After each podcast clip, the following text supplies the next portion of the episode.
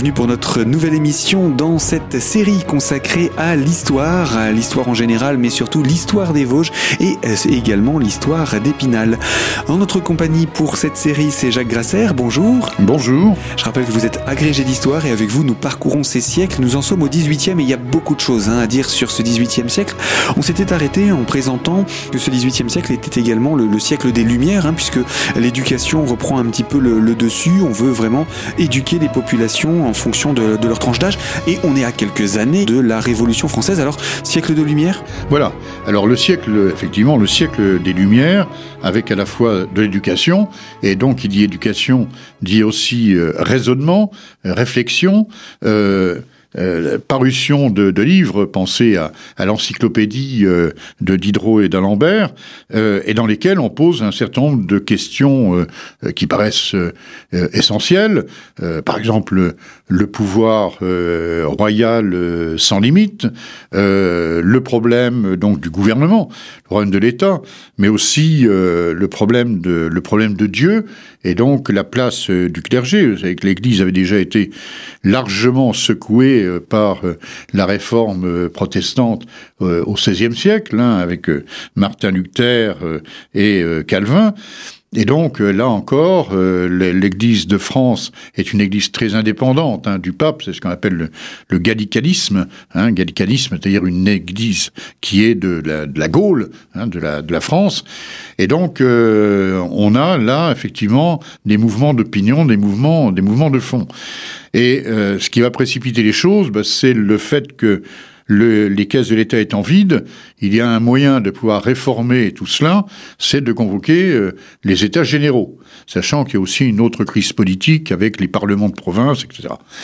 Ne partons pas dans les détails. Donc le roi va convoquer les États généraux du royaume, ce qui est quelque chose d'extraordinaire, quand je dis extraordinaire, ça veut dire que c'est pas ordinaire. C'est les généraux, puisque on les a pas convoqués depuis Henri IV.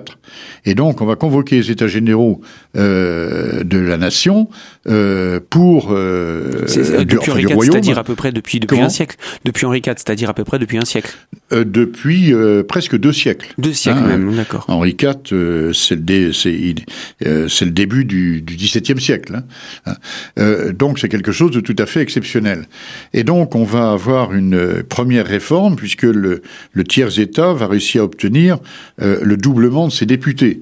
Euh, jusque-là, euh, chaque ordre, donc clergé, noblesse et tiers-État, bah, représentait d'abord une seule voix, et chacun avait le même nombre de députés. Ce qui était évidemment, par rapport au nombre représenté, de la population était tout à fait totalement inégalitaire.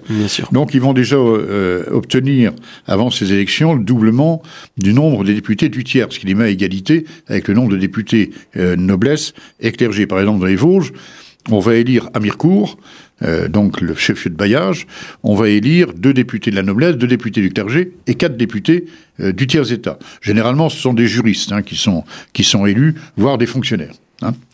Voilà. Et puis, il y a des cahiers de doléances, puisque la réunion des États généraux euh, s'accompagne de cahiers de doléances adressés au roi.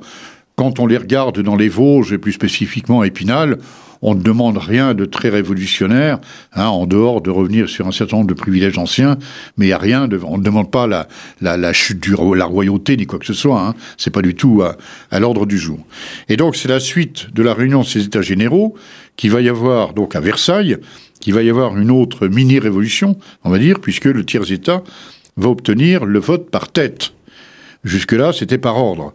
Donc le vote par tête, c'est important puisque les députés du tiers-État sont déjà euh, la moitié, constituent déjà la moitié de, des États généraux, et ils savent qu'ils vont pouvoir aussi s'appuyer sur quelques députés de la noblesse ou de la, euh, du, clergé. du, clergé. de l'Église, euh, qui sont euh, des petits obros ou des petits prêtres de province, et dont les intérêts sont beaucoup plus proches euh, du tiers-État que, que des grands pontifes de l'Église ou des, du, du, de la haute noblesse. Donc, ils sont à peu près sûrs. C'est donc à la suite de ça que ces États généraux vont s'ériger en Assemblée euh, nationale et qu'il va y avoir le, hasard faisant hein, le 14 juillet, la prise à Bastille, etc., etc. Hein, voilà. Donc, on, on, va redescendre euh, sur place en disant que. Mais ça, ça nous permet de comprendre le contexte dans voilà. le pays.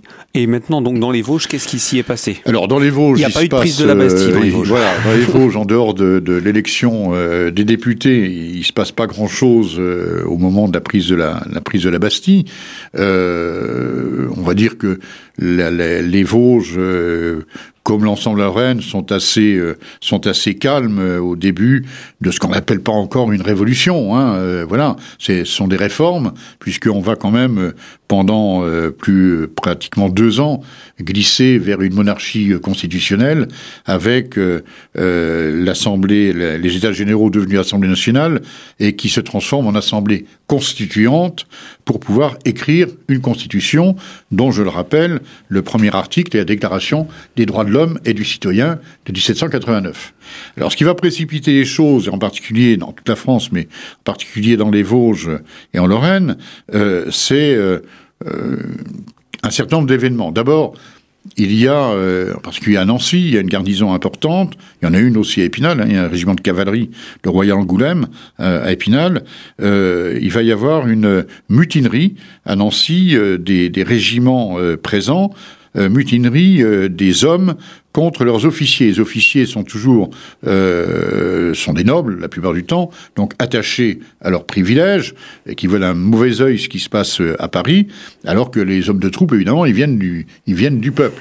Et il va y avoir euh, donc euh, un véritable catastrophe, hein, puisque euh, la garnison de Metz, euh, avec le marquis de Bouillé, va venir à Nancy pour mater euh, les, cette, euh, cette mutinerie.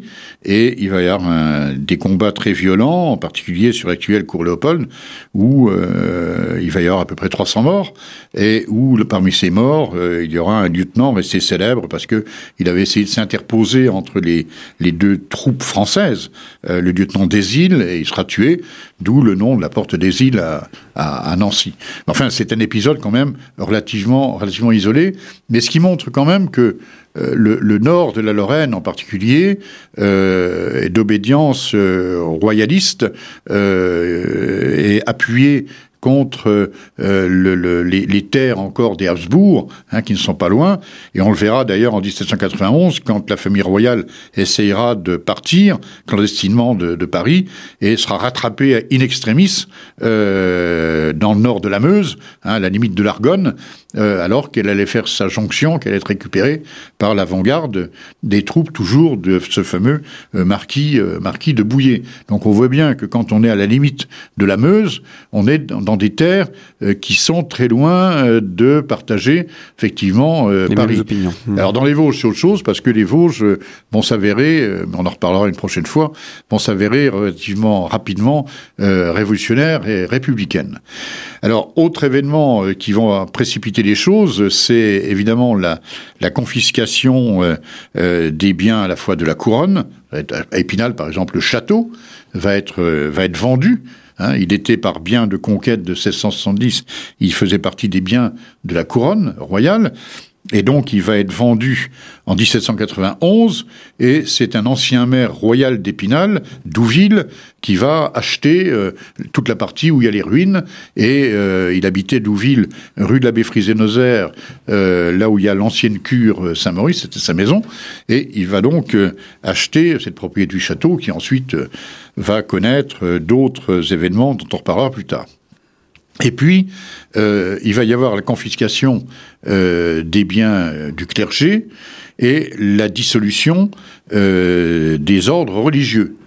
Et c'est là que, évidemment, euh, ça se passe en 1790, et c'est là où nos, nos ordres religieux d'Épinal vont disparaître, et en particulier euh, l'ordre des, l'ordre des chanoinesses. Alors, lors des chanoinesses, euh, en fait, elles ne vont pas être euh, elles-mêmes inquiétées, euh, je veux dire physiquement, personnellement, puisqu'on va faire l'inventaire de leurs biens au cours de l'année 1790 et début 1791, et on va leur donner la possibilité, elles sont une quinzaine hein, encore présentes à Épinal à cette époque-là, et on va leur donner la possibilité d'acheter les maisons où elle résidait, puisque ces maisons qui appartenaient jusque-là au chapitre, au sixième de la valeur euh, domaniale de ces immeubles. Donc on ne peut pas dire qu'elle ne fait pas une, bonne affaire. Et la dernière chanonnaise, d'ailleurs, euh, connue à Épinal, euh, Madame de Beuclin, euh, mourra euh, dans les alentours des années 1835 dans sa maison rue du Chapitre. Il y a la plaque encore sur l'immeuble qui rappelle donc cette dernière chanoinesse qui a été là. Donc elles n'ont pas du tout été inquiétées. Alors certaines sont restées un moment Épinal, la plupart des autres sont rentrées dans leur famille, voire parties à Paris, par exemple, comme certaines d'entre elles, qui Madame de Chastenay, par exemple, qui va écrire ses mémoires ensuite en racontant comment est arrivée Chanonès à Épinal à la veille de, la, Révolution. Alors j'en termine peut-être avec cette histoire de Chanonès en disant qu'on va les remettre bientôt à l'honneur, puisque euh, la, la, chorale spinalienne Les Dames de Cœur enregistre actuellement euh, des chants euh, du chapitre d'Épinal qui ont été retrouvés dans des carnets de d'une Madame de Ludre, qui était une chanoinesse d'Épinal au milieu du XVIIIe siècle. On a son carnet de chants. Et donc, appuyé sur ces partitions, à la fois paroles et musique, on est en train de d'enregistrer euh, ces, euh, ces, musiques que l'on aura l'occasion d'entendre à la basilique euh, donc au cours de ce début d'année et qui seront ensuite mis à disposition des visiteurs du musée du chapitre dans la salle qui est consacrée justement à l'histoire du chapitre noble de dames d'Épinal. Voilà, donc c'est parfaitement d'actualité. Nous allons euh, entendre des, des, musiques et des chants que l'on n'a pas entendus depuis euh, un peu plus de 250 ans. C'est quand même un événement historique. Voilà. Alors, pour conclure autour de ce carnet de chants, est-ce qu'on sait ce, ce, dont il parle, quels, les textes, ce qu'ils contiennent? Ah oui, ce sont des, des textes en latin euh, qui, alors je ne les connais pas tous par cœur, hein, mais qui, pour un certain nombre d'entre eux, racontent en fait l'histoire d'Épinal, et en particulier euh, l'histoire malheureuse de la fin euh, du château, euh, du château d'Épinal. Et eh bien voilà de quoi retrouver encore des traces de l'histoire dans l'histoire. Voilà. Jacques Grasser, je rappelle, vous êtes agrégé d'histoire. On poursuivra avec vous cette série d'émissions sur l'histoire des Vosges, puisque après la Révolution, il s'est encore passé pas mal de choses et on a encore plus de traces aujourd'hui de ces événements. Il s'en passe de plus en plus. Voilà, ce sera l'occasion de pouvoir revenir avec vous sur ces événements. À très bientôt. À très bientôt.